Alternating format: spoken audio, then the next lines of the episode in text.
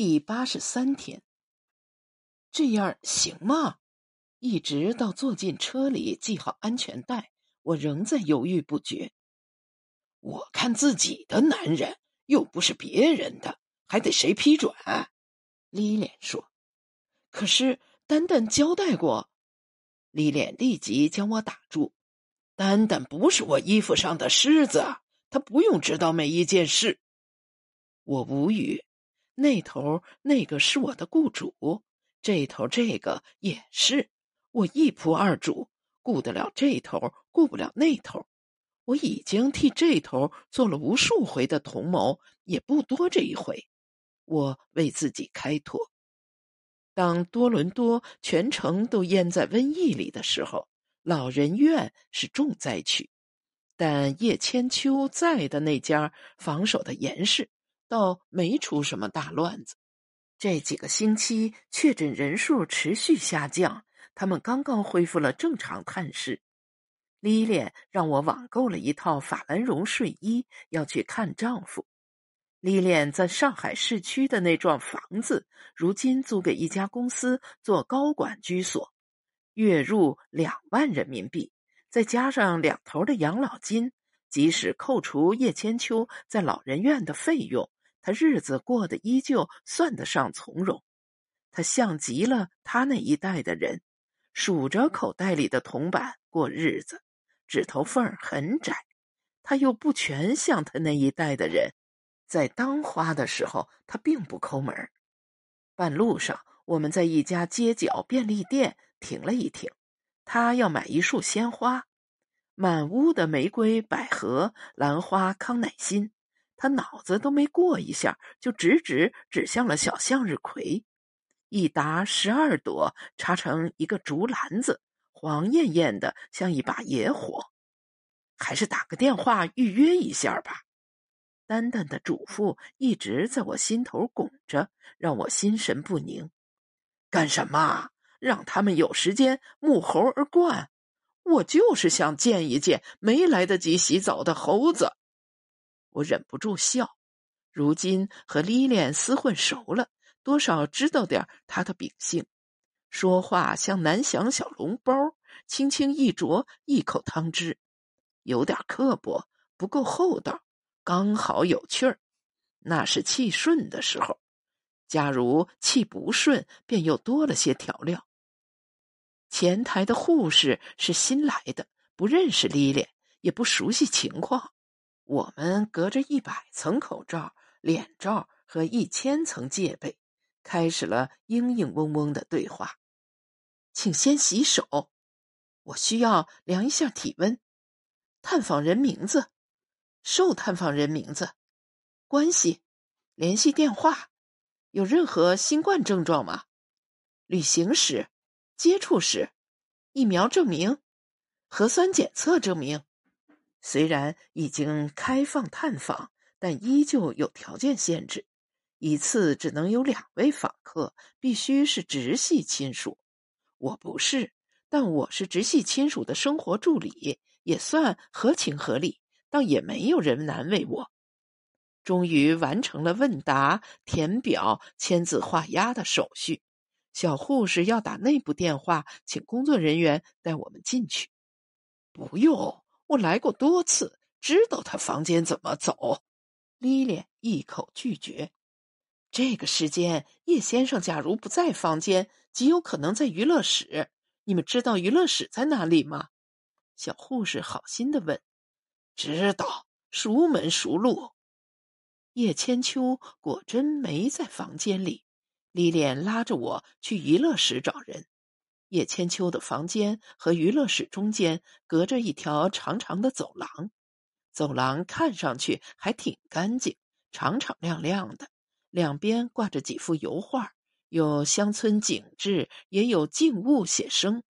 正是早饭和午饭中间的那个空档里，四下很安静，有一个清洁工在拖地。我的鼻子犯贱。在浓烈的莱索尔芳香中穿行，坚持不懈的找到了一丝尿布的气味。迎面走过一位拄着助步器的老太太，正和边上一位年轻些的妇人估计是女儿聊天儿。牛奶没味儿，寡淡的像水。母亲说：“拖纸拖得太厉害了。”女儿说：“他们说的是带卷舌音的中文。”走过半条走廊的时候，莉莲突然停下来，在一片大玻璃窗前站住了。窗外是老人院自带的小花园花园里有一株梨树，树大约种下多年了。蓬蓬松松的一大片枝叶，已经挂上了梅子大小的青果。梨树下有一张歇凉的长椅，上头坐着一男一女两个老人。阳光把茂密的枝叶扯成一团一团的影子，胡乱扔在他们身上。有的地方很亮，有的地方很暗，但是他们没有在意。他们半侧着身子，定定的看着对方。两双手互相牵着，像幼儿园里被老师配上对儿玩游戏的小朋友。两人都裸着脸。老人院的住户不用戴口罩，工作人员和访客则必须戴。那是围着他们筑起来的城墙。我仔细看了几眼，才认出来那个男的是叶千秋。李脸一动不动地站在窗前。我看见他暴露在 N 九五口罩之外的耳朵锤子从苍白变成粉红，又从粉红变成绯红。我不知道意外、嫉妒、震惊、愤怒这些词儿在遭遇阿尔兹海默病时是否依旧有效。我扭过脸去，不敢看历练。我们心怀各自的难堪，他为自己。我为他。过了一会儿，我听见莉莲轻轻的咳嗽了一声，咽下了他的那份难堪。他推开通往花园的门，我跟在他身后。我们朝着那棵梨树走去。老叶，我看你来啦！李脸在离那张椅子两步远的地方停住了，那是规定的社交距离。我站在他的身边。面对面的时候，叶千秋看上去比视频里稍显清瘦，头发和衣服都干净，指甲是新剪。我视力是二点零，看来他是有人管的。他们并未一味的做花样文章。女人看上去比莉莲稍矮胖一些，穿了一件细花洋布太阳裙。裸露的手臂上布满了星星点点的太阳斑，脸是一张平平扁扁的喜饼脸。阿尔兹海默病是一种欢喜病，每一个遭遇他的人脸上都没有愁容。两人同时扭过头来看着我们，并无惊讶之情，似乎一个月以前就在等候着我们的来临。哦，来。来看我，叶千秋喃喃的重复着莉莲的话，却没有松开那个女人的手。我是娟子啊，老爷。莉莲摘下口罩，对丈夫说：“吉儿姐，她是谁呀？”那个女人歪着头打量着莉莲，好奇的问叶千秋：“三妹哦，三妹。”叶千秋对女人解释着。你是谁？李莲带回口罩，反问那个女人：“我是 Mary 啊，你问杰儿姐。”女人拽紧了叶千秋的手，仿佛他已落在河里，而他是漂在水面上的一根木头。叶千秋耐心的看着女人，腾出一只手来抚摸着女人的脸颊，那轻柔的样子，仿佛女人的皮肤是一块上好的丝绒。稍微用力些，就会勾扯出线头。是啊，娟子，你是 Mary，，你是 Mary。女人放心的笑了。他记得娟子，又没有记得娟子。他记得的娟子，已经不是菊颂里的婵娟。他记得的娟子，和三吕大夫、和话剧团、和青春、和爱情都没有干系。他记得的娟子是泛指，是进入他眼里的一切事物。老爷，这位是小陈，我的朋友，也来看你。李莲把我推到了叶千秋的雷达屏幕前。小陈，哦，小陈，谢谢，谢谢。叶千秋终于松开了那个女人，伸出一只手来给我握。我欠了欠腰，却没接她的手。护士交代过，不可以和病人有任何身体上的接触，比如握手、吻颊，这是防疫要求。给你买了花儿，李莲把手里的竹篮递给男人。记得这是什么花吗？记得，记得。叶千秋一遍又一遍的点头。在阿尔兹海默病病人的嘴里，你不会听到 “no”，没有不记得，没有不知道，永远只有 “yes”。阿尔兹海默版的 “yes” 是对存在感的最后一道把手。这是向日葵呀，老叶，你不记得啦？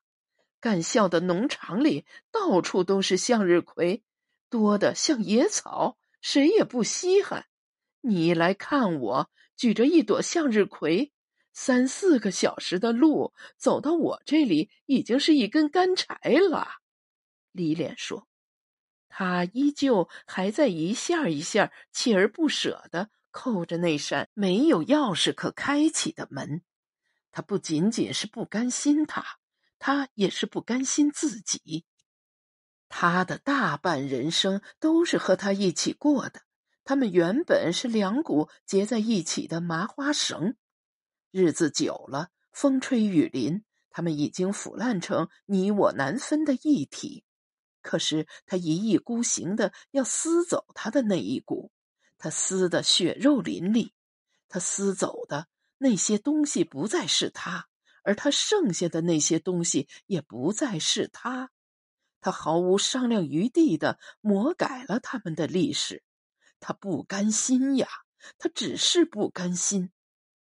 叶千秋从竹篮里抽出一朵小向日葵，递给那个女人。女人举到鼻子跟前闻了又闻，玫瑰呀。玫瑰，他呢喃地说：“吉儿姐，扎我！”女人被花茎上的绒毛刺了一下，伸出一根手指递给叶千秋。叶千秋接过来，含在嘴里，轻轻的嘬着。不疼啊，不疼！我实在看不下去，扯了扯丽莲的袖子，想让她走。丽莲犹豫了一下，但还是站住了。我给你买了一套新的睡衣，小陈挑的，很舒服。你摸一摸。李莲把睡衣从包里拿出来，撕了包装，递给丈夫。百分之百纯棉精纺法兰绒，红色的底儿，海军蓝的条子，胸前绣着一匹马，经典的马球牌设计，一百五十九点九九加元，一分钱不打折扣。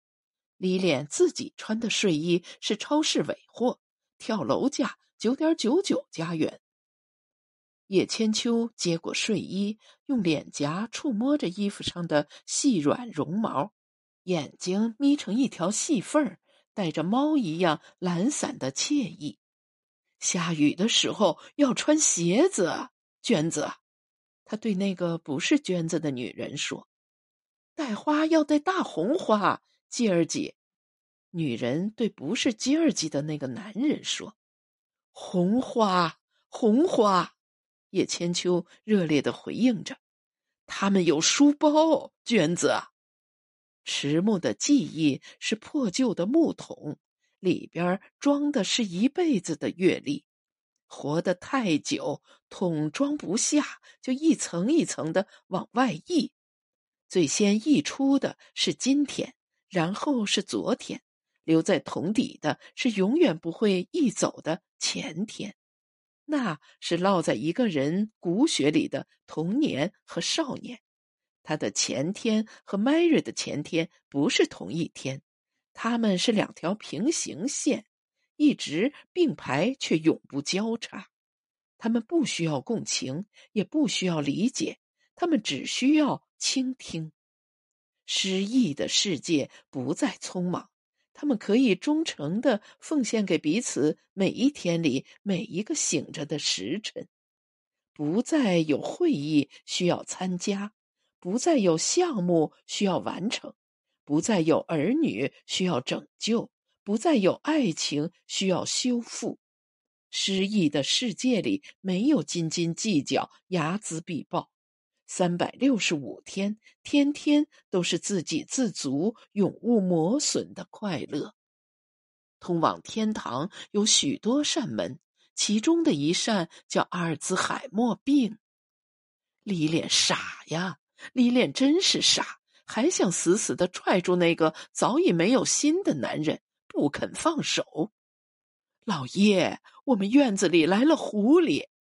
李脸低下八十岁的身子，蹲在草地上，伸出一只手，把手机里的视频递给叶千秋看。假如按脸对脸的距离来计算，李脸是守法公民；假如按最近点计算，李脸已经破坏了院方的防疫规矩。记得吗？这是我们的院子，这个鱼池，这个流水台。都是你搭的，每一块石头。那年夏天，我们刚买了房子。